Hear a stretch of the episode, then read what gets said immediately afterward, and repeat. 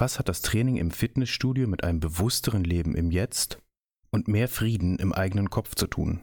Die Lektionen, die ich in den letzten Jahren unter der Langhantel gelernt habe, lassen sich auf das ganze Leben anwenden.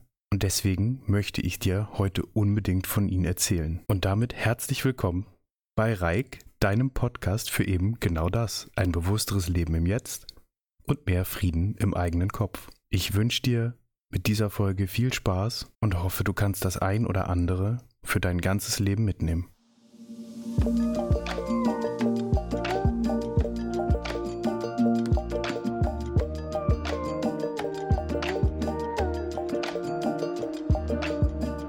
Ganz zu Anfang möchte ich dich erstmal beruhigen. Das hier ist jetzt kein und wird auch kein Fitness-Podcast. Vielmehr ist es so, dass ich durch Zufall in einem Gebiet, in einer Tätigkeit, von der ich nie gedacht hätte, dass sie so tief gehen kann, so viele Lektionen gelernt habe und so viele Einsichten bekommen habe, wie schon seit Jahren in keinem anderen Feld und vor allen Dingen in eine Richtung, mit der ich nie gerechnet hätte. Ich habe Ende 2020, also so vor zweieinhalb Jahren, mit dem Krafttraining angefangen. Also das klassische Pumpen gehen im Fitnessstudio. Und warum habe ich das damals gemacht? Ganz klar und 100%ig aus reinen Ego-Themen. Es war nach dem zweiten Jahr Lockdown. Ich hatte ganz gut zugenommen. Auf jeden Fall war ich kurz davor, mir größere T-Shirts zu kaufen, weil meine alten T-Shirts nicht mehr gepasst haben. Und ich bin sehr froh, dass ich dieses Thema jetzt bearbeiten kann, nachdem wir so lange über das Ego gesprochen haben in den letzten Folgen, weil diese rein egozentrierte Entscheidung, etwas dagegen zu tun, wie ich aussehe, hat ja nur etwas mit einem äußeren Bild zu tun und einer Identifikation mit meinem Körper. Zumindest war das für mich so. Es mag andere Gründe geben. Für mich gab es ehrlich gesagt keinen anderen Grund. Ich wollte in Anführungsstrichen wieder besser aussehen. Was auch immer das eigentlich bedeuten soll. Auch ein Glaubenssatz. Ich bin ein Mensch, der immer etwas von dem Kopf her anfängt. Also habe ich mir erstmal eine Strategie zurechtgelegt, habe mich damit auseinandergesetzt, wie macht man das, was ist für das, was ich gerne möchte, am effektivsten und so weiter und so fort. Also so eine schöne, reine Kopfentscheidung und habe dann mit einem Plan losgelegt. Zuerst zu Hause, später dann in einem Fitnessstudio. So. Und einem ganz klaren Ziel vor Augen, wo die Reise hingehen soll. Also ein optisches Körperziel. Vermeintlich ein klares Ziel vor Augen. Denn wir werden gleich noch sehen, dass dieses Ziel natürlich, wenn es vom Ego kommt, nicht erreichbar ist und auch gar nicht erreichbar sein soll, weil wir uns hier in anderen Ego-Spielen verlieren. Inzwischen habe ich beobachten können, dass dieses Ziel eher funktioniert wie so eine Karotte, die dem Esel vor die Nase gebunden wird, die aber nicht erreichbar ist, hinter der er herläuft. Immer in diesem Verlangen, immer in diesem Trieb irgendwo anzukommen, wo man aber nie ankommen kann. Und was ich auf diesem Weg, während ich leidvoll einer unerreichbaren Karotte hinterhergelaufen bin, gelernt habe und warum ich das jetzt auch noch weiterhin tue, darüber möchte ich jetzt sprechen. Nicht, weil ich möchte, dass du den gleichen Weg gehst. Wenn du Lust dazu hast, wenn du sowieso schon ins Studio gehst, dann kannst du das natürlich gerne machen. Aber ich glaube, dass man diese Lektion und diese Einsichten, über die ich heute sprechen kann, in vielen Lebensbereichen finden kann. Insbesondere die überraschenden Lektionen, über die ich am Ende der Folge reden werde, die ich so gar nicht im Fitnessbereich erwartet hätte. Aber wir fangen mal an mit den offensichtlichen und mit dem, wovon ich ja jetzt auch schon gesprochen habe, der eigenen Ego-Beobachtung. Denn ich würde sagen, dieses ehrliche Zugeständnis, ich mache das hier, weil ich gerne anders aussehen würde, und ich habe jetzt ganz bewusst ich anders aussehen würde, nicht mein Körper, sondern ich wollte anders aussehen, ich wollte jemand anders sein, das ist natürlich schon die erste Ego-Beobachtung. Das ist eine Aufwertung für das Ego, das da angestrebt wird im Bereich Körper. Haben wir ja beim letzten Mal drüber gesprochen. Man kann in anderen Bereichen sich auch aufwerten und dann abgrenzen.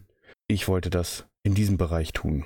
Und jetzt ist es so, die Fitnessstudios, die ich kennengelernt habe, manche mehr, manche weniger, aber die meisten sind ja wahre Paläste des Egos. Also, wenn man etwas eine Ego-Kirche nennen kann, dann wohl das Fitnessstudio. Wir haben übrigens auch Konsumkirchen in unserer Gesellschaft entwickelt, die Einkaufscenter, also für einen anderen Teil der Ego-Befriedigung. Aber wir, ich glaube, wenn wir das Ego in Reinkultur beobachten wollen, dann finden wir es im Fitnessstudio. Und zwar im Spiegel. Überall im Fitnessstudio hängen Spiegel und zeigen einem die vermeintlichen Fortschritte oder auch nicht. Auf jeden Fall laden sie zum Vergleichen ein, also zum Leiden ein. Reingucken und sich schlecht fühlen, weil man noch nicht da ist, beziehungsweise weil man reinguckt und natürlich sofort im Kopf das Bild verbessern kann. Insbesondere, wenn man sich dann mit den anderen Leuten im Fitnessstudio vergleicht. Da ist das Ego also am vollen Gang und das tut so richtig schön weh. Aber man kann natürlich andere Sachen machen. Ich habe ja darüber gesprochen, wie man dann Strategien entwickeln kann, um sich selber doch ein bisschen besser zu fühlen.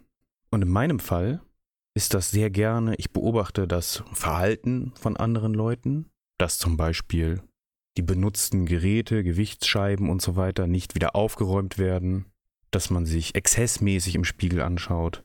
Ich habe Leute beobachtet, die sich das Oberteil ausziehen, um mit einem freien Oberkörper Fotos vom Spiegel zu machen. Und da kann man sich natürlich hervorragend abgrenzen und sich dann besser fühlen, weil man das ja alles nicht macht. Aber dann heimlich sozusagen doch nochmal ins Spiegel schielt. Aber das ist ja ein bisschen besser. Das ist ja nicht ganz so selbstverliebt. Wobei das mit Selbstliebe wirklich wenig zu tun hat, was man da tut. Und tatsächlich ist das der Ort gewesen, wo ich so nach und nach begriffen habe, dieses Verhalten bei mir zu beobachten und diese Ego-Einschätzungen zu beobachten und davon Abstand zu gewinnen. Diese Art des Sports ist so tief mit dem Ego verwurzelt, es gibt in der Fitnessszene sogar einen Begriff Ego-Lifting.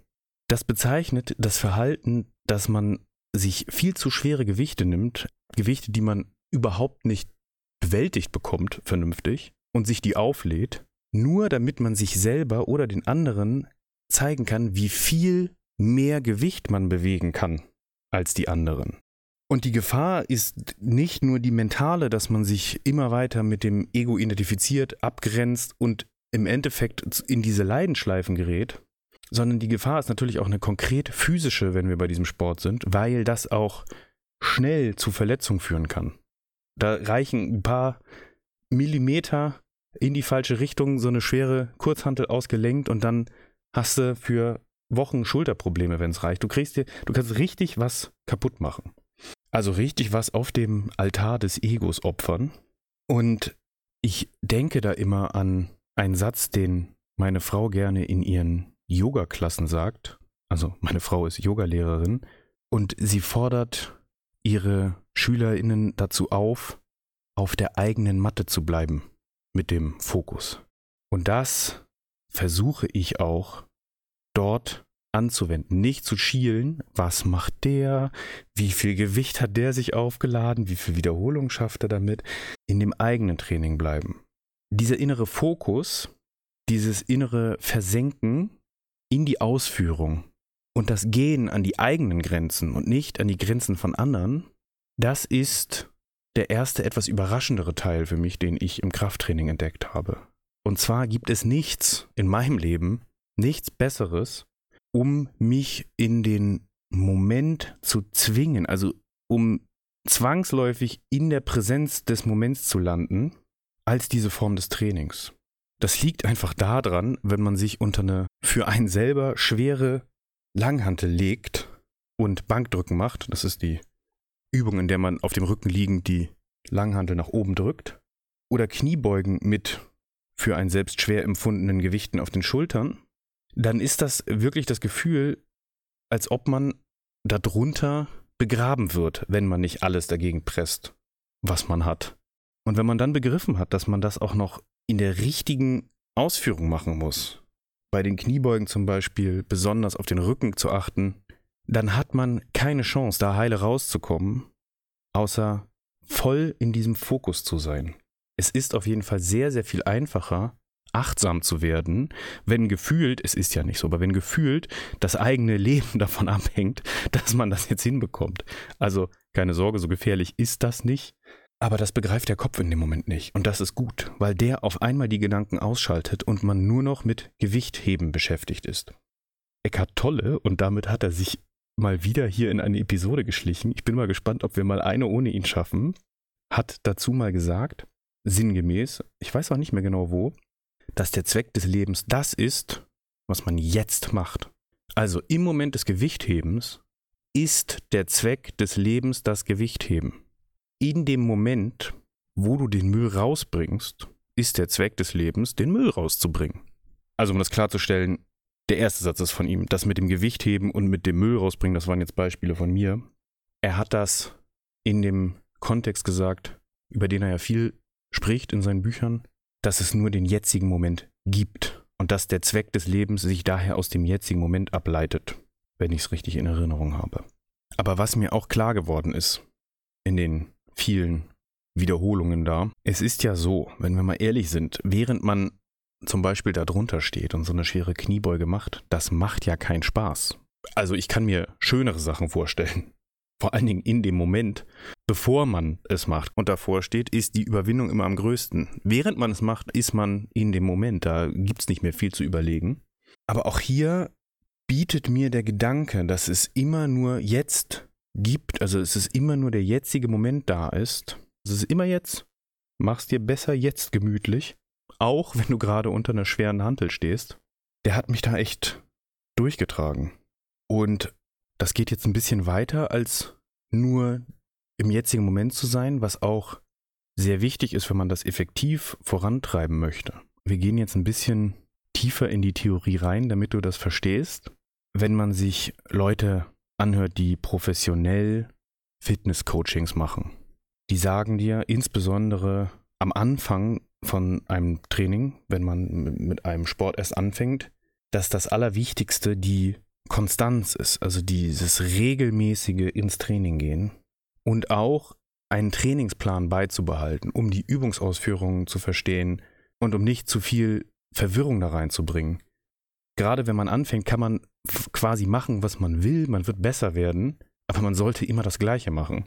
Und über das ganze Training hinweg zieht sich für mich die Überschrift Umarme die Langeweile.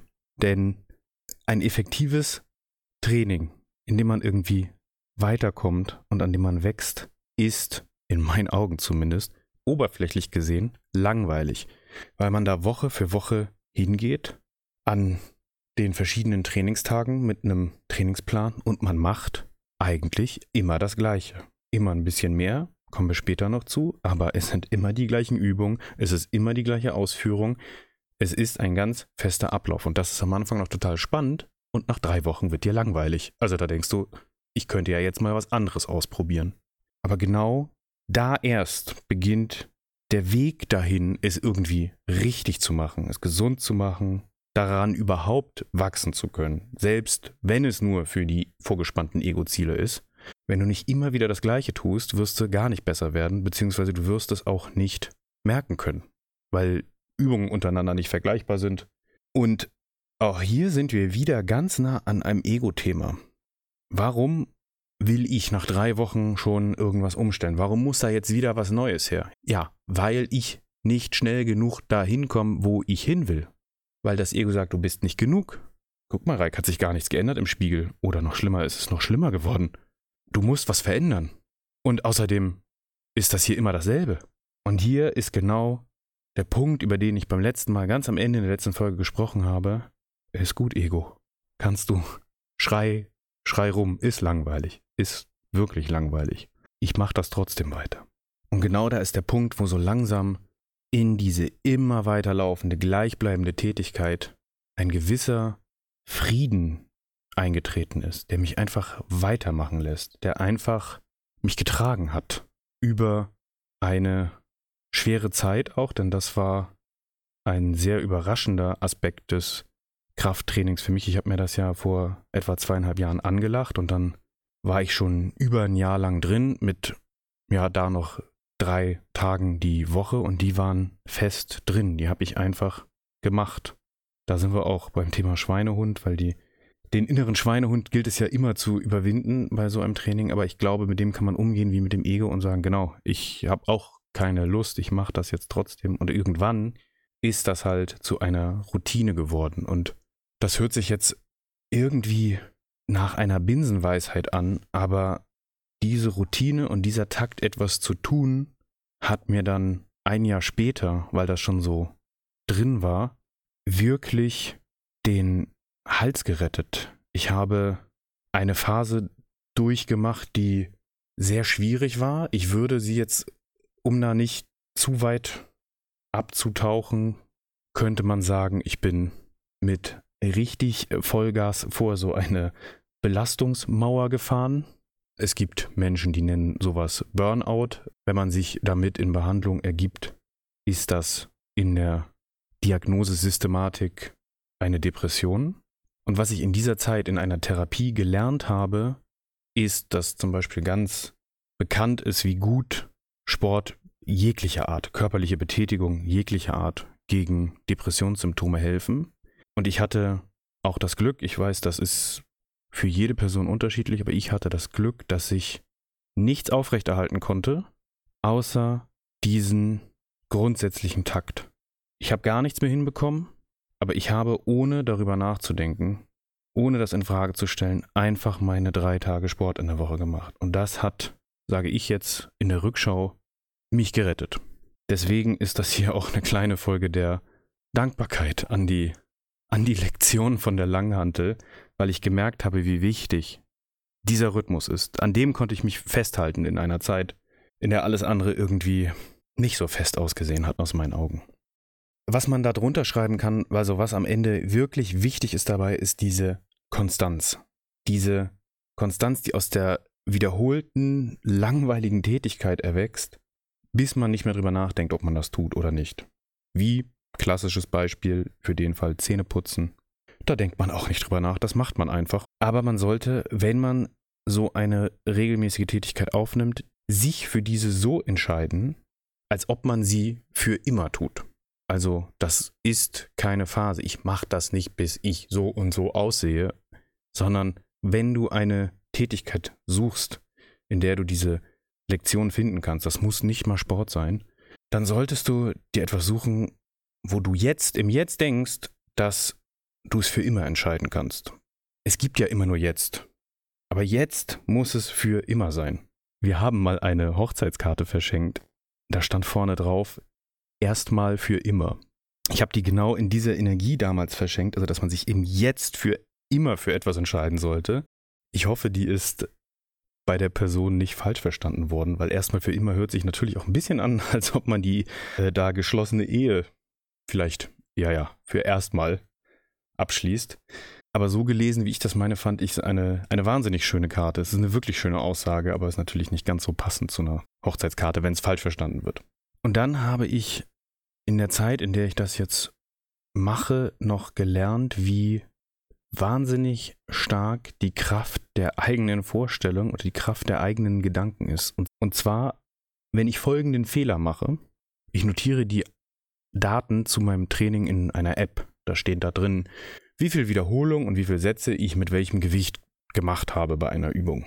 Und jetzt ist es so, dass man in einem sinnvollen Krafttraining versucht, so etwas wie eine, es nennt sich progressive Überladung zu realisieren. Das bedeutet eigentlich nichts anderes, als dass man, wenn man das nächste Mal diese Übung macht, einfach ein bisschen mehr macht. Also eine Wiederholung mehr, bisschen schwereres Gewicht oder einen Satz mehr und sich da langsam hocharbeitet und ein bisschen mehr wird.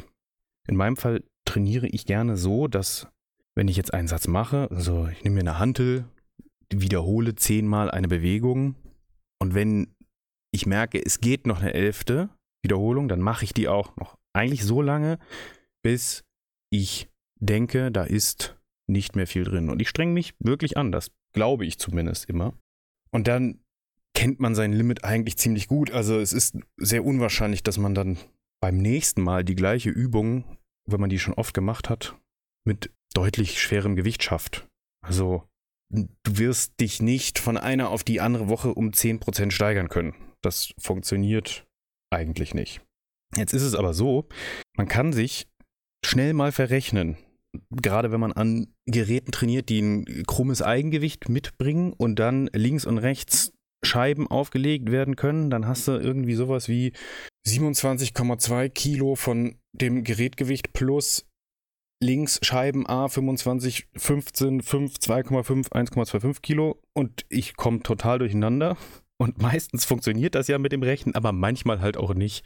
Und das merke ich dann beim Abbauen. Also es ist total witzig.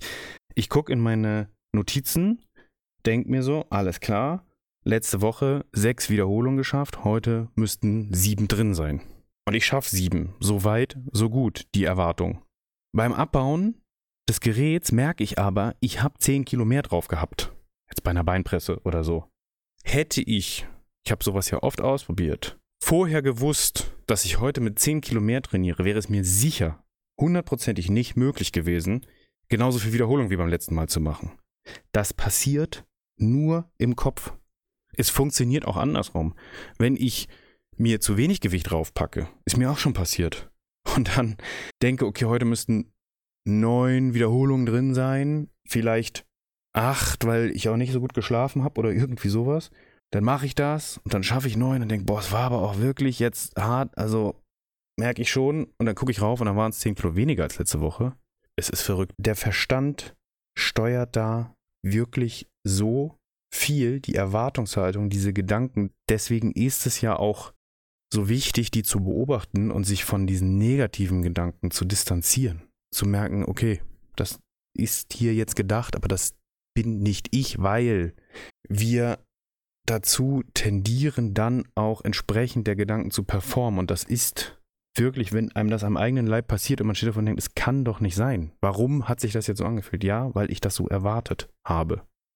Das ganze Training ist ja, wenn es dann funktioniert und man das lange macht, ein Beweis dafür, dass Dinge, die in der Welt passieren, die wir selber steuern, erst im Kopf passieren, im Kopf geplant werden. Die Aufmerksamkeit ist so etwas wie eine Gießkanne auf die Themen, die wachsen sollen. Also diese beständige Routine dahin zu gehen, führt natürlich zu Erfolgen. Aber dafür muss das erstmal im Kopf passieren und dafür muss man erstmal sich das vorstellen können. Und deswegen Vorsicht bei dem, was man sich vorstellen kann. Das realisiert sich dann ganz gerne auch mal. Und dann ist mein Lehrer, die Langhantel, wirklich streng, wenn es um Lektionen der Balance geht. Um weiterzukommen, muss man schon ganz genau fühlen, wo dieses Level ist, wo ist der Grad, wo eigentlich nicht noch mehr geht und dann machst du beim nächsten Mal, wie ich ja gerade erklärt habe, so ein bisschen mehr, aber auch nicht so viel. Also egal für welchen Lebensbereich, das kannst du übertragen. Ich denke, du kannst hier alles auf viele Lebensbereiche übertragen. Ich mache das zumindest und merke, wie mein Leben einfach reicher und tiefer wird durch das, was ich da lerne. Etwas, das du schon erreicht hast, kannst du wieder erreichen. Mache beim nächsten Mal das einfach nochmal, das kannst du ja, und ein bisschen mehr. Aber nur so viel, dass dich das nicht überwältigt. Das sollte leicht sein. Wenn das nicht leicht ist, dann ist es zu viel. Also wenn das Mehr tun nicht leicht ist, nicht das ganze Ding. Das ganze Ding ist wirklich anstrengend. Aber etwas mehr zu machen, den Unterschied zu etwas mehr, der sollte klein sein. So viel zu den direkten Lektionen, die ich da so rausgezogen habe und die vielleicht auch irgendwie ein bisschen erwartbar gewesen wären. Jetzt komme ich, wie am Anfang angekündigt, mal zu den unerwarteten Lektionen, Dinge, die ich nicht im Krafttraining gesehen habe, also so gar nicht, auch die Themen gar nicht drin gesehen habe.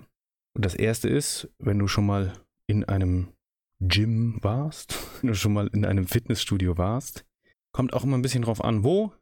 Aber in vielen, in denen ich gesehen habe, gucken die Leute erstmal böse. Die schweren Jungs mit den dicken Armen, die sehen irgendwie immer total aggressiv aus. Das, was da so mitschwingt. Für mich. Und da bin ich immer mit Vorsicht rangegangen, großen Bogen drum gemacht, nicht angesprochen, Und meine Erfahrung jetzt nach den zweieinhalb Jahren und unterschiedlichen Studios und dem, wo ich regelmäßig hingehe, ist, dass die Leute, gerade die, die nicht so aussehen, die freundlichsten Menschen sind. Es gibt auch da Ausnahmen, aber wer da hingeht und das auf einem Niveau betreibt, wo der so richtig groß und wie ein Brocken aussieht, der ist in etwas angekommen. Entweder in einer Sache, die sein ganzes Leben ausfüllt und mit der er sich wahnsinnig viel beschäftigt, oder jemand, der extrem gelitten hat, Probleme mit dem Selbstbewusstsein hat, mit Unsicherheiten kämpft, der tief verletzt wurde. All das sind die Motivationen, da musst du dir mal überlegen, schau mal hinter die Maske, warum geht da jemand hin? Warum habe ich selbst angefangen? Aus einem Schmerz raus. Und wenn du da mit einer offenen Einstellung unterwegs bist und dem Zugeständnis an deinen eigenen Schmerz und deiner Beobachtung an dein eigenes Ego, spüren die Menschen das. Ich glaube nicht, dass sie das so formulieren würden, aber du wirst es merken, wenn du dich öffnest. Dann habe ich da als zweiten unerwarteten Punkt das erste Mal seit langem so etwas wie echte Dankbarkeit für die Möglichkeit, das machen zu können, empfunden. Ich habe ja gesagt, dass ich mich viel vorab mit der Thematik beschäftigt habe und immer noch da mit dem Kopf drin bin. Ich höre auch eine ganze Reihe von Fitness-Podcasts und in einem dieser Podcasts geht es öfter auch mal um die Philosophie und die Einstellung zu dem ganzen Leben. Und das ist der Podcast No Bullshit Body von Siad Roscher. Und er hat einmal über die Dankbarkeit gesprochen, die man dabei verspüren darf, wenn man da steht, wenn es schwer ist, wenn man gegen all das ankämpft und eigentlich ganz woanders sein möchte. Die Dankbarkeit dafür, dass man das überhaupt machen kann. Wenn du in der Lage bist, dich in ein Fitnessstudio zu begeben und da aus freiem Willen heraus Handeln zu drücken, dann geht es dir in allen Beziehungen, die man weltlich so haben kann, sehr, sehr gut. Dann gehörst du zu einer absolut privilegierten Gruppe von Menschen auf diesem Planeten, die das machen dürfen. Du merkst schon, für mich ist das zu einer Art Ritual, zu einer Art Meditation, also einer Selbstbeobachtung geworden und auch zu einer Dankbarkeitsübung. Und dann ist noch etwas Unerwartetes passiert. Ich habe ja jetzt viel darüber gesprochen, wie gut mir das tut, zu wie viel Einsichten das geführt hat. Darüber, dass man das Ziel nicht erreichen kann und dass der schlechte Spruch wirklich wahr ist, ja, der Weg ist wirklich das Ziel hier. Du, unser Ego lässt uns ja nicht ankommen. Dann würde es ja seinen Sinn verfehlen. Das würde ja bedeuten, dass ein Antrieb fehlt, also die Angst vor dem Verschwinden, vor dem Kleinerwerden. Also wird ein Ziel vorgesetzt. Wenn du da ankommst, kannst du es nicht erkennen, weil man sich selbst im Spiegel nicht erkennen kann, weil man da etwas sucht, was nicht da ist, nämlich sich selbst. Und selbst wenn man es erkennen könnte, wird das Ziel dann einfach höher gesetzt. So, also wir kommen da nicht an, wir laufen da hinterher. Aber bei all dem, was ich jetzt erzählt habe, all diese Lektionen, all dieses Verständnis, diese Öffnung, das ist der Weg dahin. Und wir wollen gar nicht ankommen. Ich habe auch darüber gesprochen, so etwas für ein Leben lang zu machen. Und dann geht es überhaupt nicht darum, irgendwo anzukommen, sondern weiterzumachen, die Langeweile zu umarmen und sich selbst genug zu sein. Und das ist der dritte unerwartete Punkt. Ich führe jetzt mal zusammen, es tut mir gut. Und wir haben ja beim letzten Mal drüber gesprochen, was auch Tolle zur Ego-Befreiung gesagt hat. Versuch es erst gar nicht. Es ist nicht möglich. Aber wir sollen uns aus unseren Verhaftungen lösen. Das bedeutet, ich mache Folgendes, weil es mir diese ganze Geschichte vereinfacht. Ich sage, ich beobachte und sehe, mein Ego sagt, Reik, du musst ins Fitnessstudio, das und das könnte noch besser sein, du willst gut aussehen, du willst dieser Körper sein und so weiter. Alles gut. Und ich merke, wie mich das durch eine krasse Zeit getragen hat, wie ich da Gesundheit, Zufriedenheit, Aufgehen im Moment rausziehen kann. Und ich denke mir, okay, dann, liebes Ego, zieh mich, sorg dafür, dass wir da hingehen und wir ziehen dabei das raus, was es als Gutes zu gewinnen gibt. Das ist vielleicht nur eine Zwischenstrategie. Vielleicht kann man sich vom Ego lösen. Solange wie das noch nicht geht, würde ich vorschlagen, Ego beobachten und dann zumindest für Dinge einsetzen, vor den eigenen Karren sparen, ein bisschen die Rollen vertauschen und zumindest in eine gute Richtung ziehen lassen. Das ist natürlich ein Trick des Egos, weil wenn wir denken, für meine Ziele und nicht für die des Egos, dann sind es ja wieder die Ego-Ziele. Dessen müssen wir uns nur bewusst sein. Und das Wichtigste ist am Ende, dass wir das machen, was uns erfüllt. Vielleicht ist das bei dir Zeichnen, vielleicht ist das bei dir Kraftsport, vielleicht ist es Musik, irgendetwas, was für diese Einfälle, für dieses Öffnen, für diese Art der Lebensbereicherung in diesem Flow-Zustand sorgen kann, das wollen wir machen. Und wenn uns eine Ego-Sache dahin treibt, dann lassen wir uns vielleicht einfach ziehen und sind uns aber immer ganz bewusst darüber, dass das eine Ego-Motivation ist, die uns dort ursprünglich hingebracht hat. Denn die Lektionen, die man aus so etwas ziehen kann, wie die Lektionen im Leben, sind immer andere, als man erwartet. Und ich würde dich am Ende der Folge jetzt gerne dazu einladen, bei deinen Tätigkeiten mal genau hinzuschauen, was es da eigentlich für Lektionen für dich gibt, die du vorher nicht erwartet hast. Oder dir, wenn du mal was Neues anfängst, aufzuschreiben, bevor du anfängst, was du erwartest.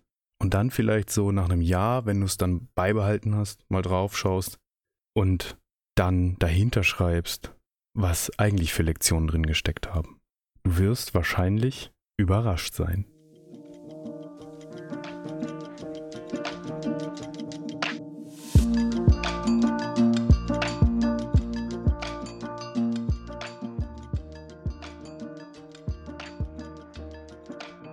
Ja, das war ja ganz schön viel. Ich merke dann, wenn ich mir nach einiger Zeit die Aufnahmen nochmal anhöre und hier das Ende reinspreche und auch das Intro, alles erst im Nachgang, dann immer wie anders die Themen doch rauskommen, als die bei mir im Kopf sind. Das war zum einen unstrukturierter, als ich gedacht habe und ist zwischendurch auch echt emotionaler geworden, als ich das Thema eigentlich erwartet habe. Aber unterm Strich wollte das alles genauso raus, deswegen hast du es auch genauso bekommen. Es ist mir jetzt trotzdem nochmal ein Anliegen, denn das hat mir jetzt persönlich beim Hören der Folge gefehlt, dir nochmal ganz klar die Lektionen der Langhantel rauszustellen. Witzigerweise sind das auch genau zehn geworden, auch ungeplant, und ich lese dir jetzt einfach in der Reihenfolge des Vorkommens nochmal vor. 1. Beobachte dein Ego und lass dich auch nicht davon verführen, zu denken, dass andere ja viel schlimmer sind als du.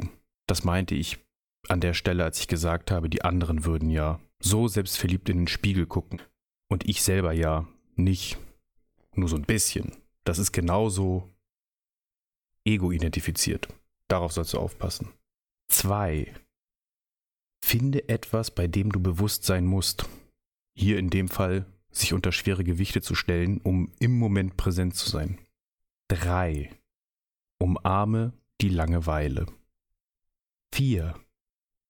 Suche dir etwas, was einen Lebenstakt gibt. Das ist ein Stabilitätsanker. 5. Entscheide dich für etwas im Jetzt, fürs ganze Leben oder gar nicht. 6. Nutze die Kraft der eigenen Gedanken. 7. Die Aufmerksamkeit ist deine Gießkanne auf Themen, die wachsen sollen. 8. Halte die Balance. Etwas, was du schon erreicht hast, kannst du wieder erreichen. Mach ein bisschen mehr, aber nur ein bisschen. 9. Öffne dich. Lass die Maske fallen. Zeige deinen Schmerz dann werden sich die Menschen dir auch öffnen. 10. Solange du es nicht loswerden kannst, spann dein Ego wenigstens für gute Sachen ein und bleib bewusst. Ja, 10 Lektionen von der Langhantel. Ich bin gespannt, wie dir die Folge gefallen hat. Mich interessiert brennend, ob du die gleichen Lektionen, die gleichen Prinzipien in anderen Tätigkeiten entdecken kannst und welche Tätigkeiten das sind. Ich habe sie, wie gesagt, von der Langhantel gelernt und bin sehr dankbar dafür. Da fällt mir gerade ein, die Dankbarkeit war gar nicht drin. Es sind ja elf Punkte. Sei dankbar für alles, was du machen darfst. Ich habe ja an einer Stelle von meinem Lehrer der Langhantel gesprochen. Da musste ich ziemlich lachen, weil ich an den Film denken musste. Mein Lehrer der Krake. Solltest du dir übrigens unbedingt angucken, wenn du ihn noch nicht gesehen hast. Es müsste natürlich eigentlich meine Lehrerin die Langhantel heißen, aber ich hatte leider den Film im Kopf und der Filmtitel fängt mit meinem Lehrer an und dann habe ich es einfach drin gelassen, wie es war, wie es rausgekommen ist. Ich schreibe dir den Film in die Folgenbeschreibung. Ich schreibe dir auch die Links zu dem Podcast von Siad, über den ich gesprochen habe, in die Beschreibung rein. Ich weiß nicht mehr genau, welche Folge das war. Der macht das schon sehr lange. Insbesondere die philosophischen Folgen zwischendurch sind sehr empfehlenswert, auch wenn man nicht so besonders Fitness interessiert ist. Also kannst du da mal reinhören, wenn du möchtest. In jedem Fall freue ich mich, wenn wir uns hier das nächste Mal wieder hören. Ich möchte mich für deine Zeit bedanken, dass du dir das alles bis hierhin angehört hast und wünsche dir bis zum nächsten Mal alles Gute.